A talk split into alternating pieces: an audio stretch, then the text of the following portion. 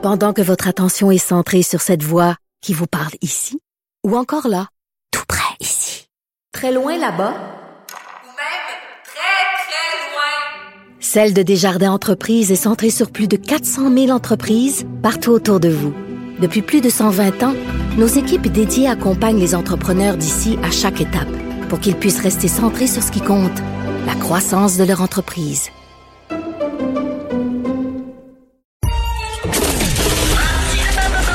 Martino, souvent imité, mais jamais égalé. Vous écoutez Martino, Cube Radio. Alors, on a appris cette semaine que Nicolas euh, Sarkozy a été condamné pour corruption à trois ans de prison, dont un an de prison ferme, qu'il euh, qu'il fera pas en, prison dans, un, dans un pénitencier, mais je pense qu'il va faire chez lui. Euh, il y a des gens qui disent, ben c'est une excellente nouvelle. C'est la preuve que même si tu es un ancien président de la République, tu as quand même des comptes à rendre et tu dois respecter les lois. Mais Christian Rioux, l'excellent correspondant du Devoir à Paris, est un peu plus sceptique. Bonjour, Christian. Oui, bonjour. Alors, vous écrivez un texte intitulé La toute-puissance des juges. Et euh, pour vous, c'est pas une si bonne nouvelle que ça, la, condamnation de M. Sarkozy? Eh ben, écoutez, c'est un, jugement qu'on a trouvé euh, généralement ici en France euh, très très sévère.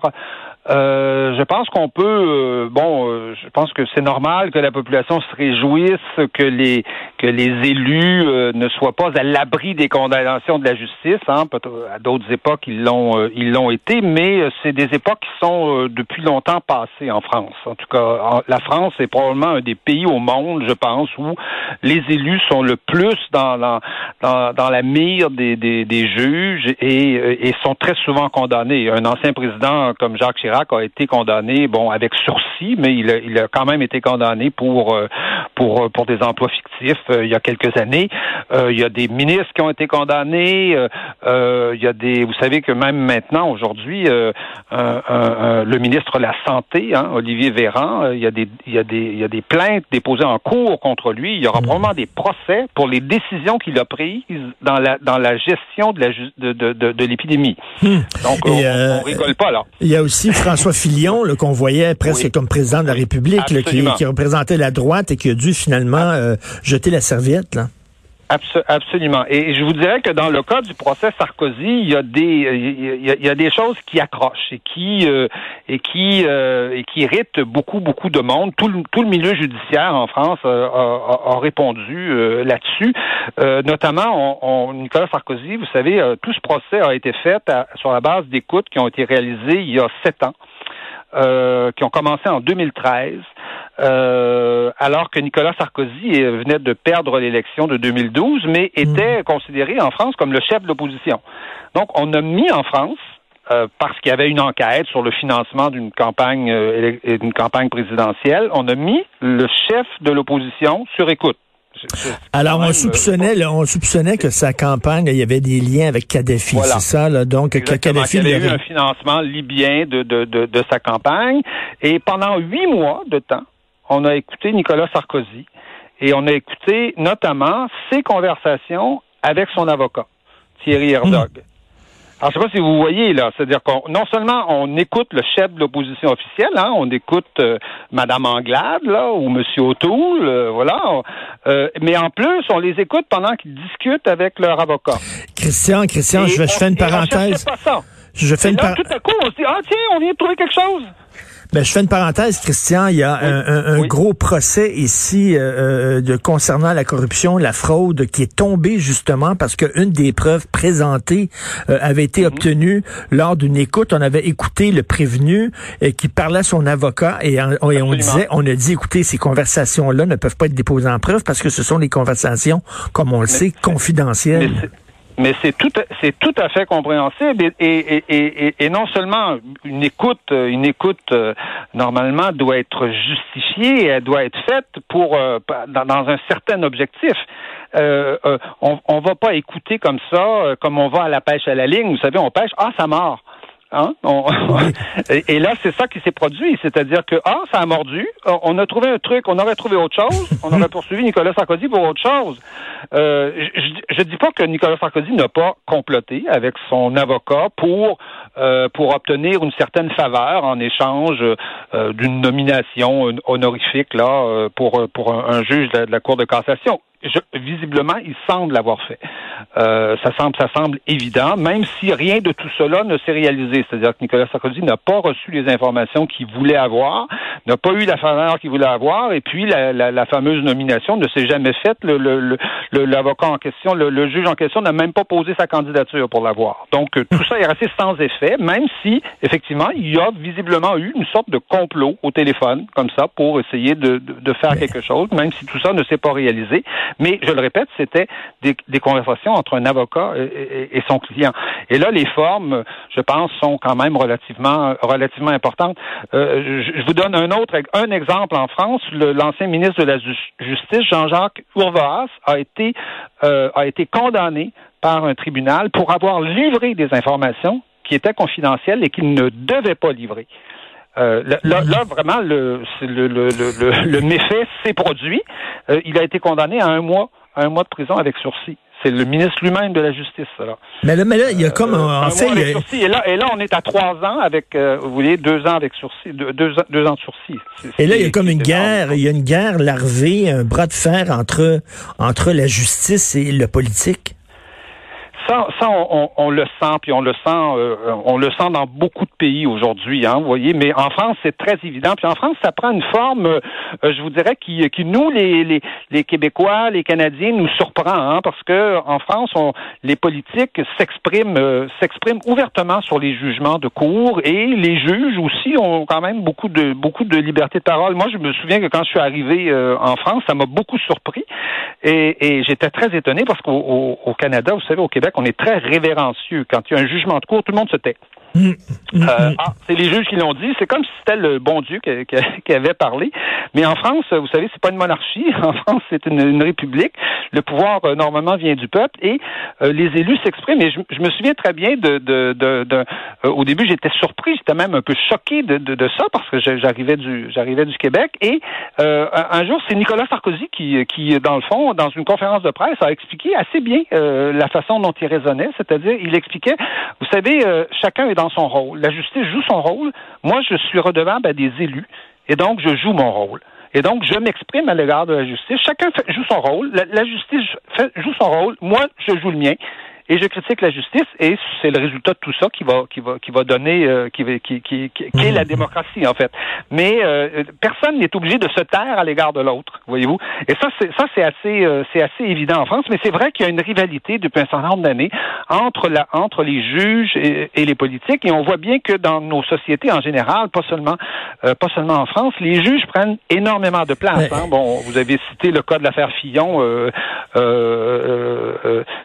c'est quand même une affaire qui a fait dérailler littéralement la, présidentielle française euh, d'une façon tout à fait extraordinaire. Si, si aujourd'hui Emmanuel Macron est président, c'est largement dû à cette affaire-là. Mais oui, et les juges, il faut le rappeler, ils ne sont pas élus, là, en fait. Là. Euh, et il y a comme le, les, les, les, figures phares du système de justice en France sont, sont de véritables vedettes. On pensait à, l'avocat Vergès à l'époque, qui était une vedette. Et là, c'est, là, c'est Dupont-Moretti, qui est le ministre de la justice très controversée.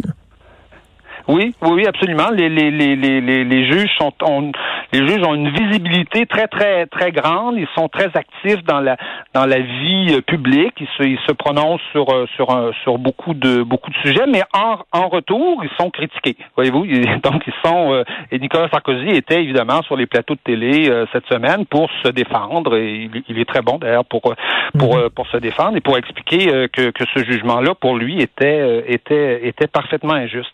Mais mais il est vrai que dans nos sociétés, euh, euh, et je, je, pense qu'il fa il fallait que la justice, que les, que les que les élus deviennent justifiables. C'est-à-dire qu'on c'est vrai qu'on a connu des époques, euh, pensons aux années 50, 60, où effectivement les élus étaient intouchables, la justice ne, ne, ne s'occupait pas du financement des partis politiques. Mais des fois, on se demande si on n'a pas traversé une frontière là aujourd'hui où euh, même le ministre de la santé est, euh, risque d'être redevable devant devant les juges d'une décision prise euh, sur la, la, gestion de la gestion de l'épidémie. le cas de Laurent Fabius en, en, France est très connu. On sait bien que si Laurent Fabius est jamais devenu premier ministre ni président, c'est parce qu'il y avait eu le procès du sang contaminé et que pendant des années et des années, on l'avait incriminé. Mais d'ailleurs, il n'a jamais été condamné pour rien. Mais quand même, on a eu des procès, un procès pendant des années qui ont complètement fait euh, fait dérailler sa, sa, sa carrière politique. Donc aujourd'hui, les juges, je pense, ont tendance à prendre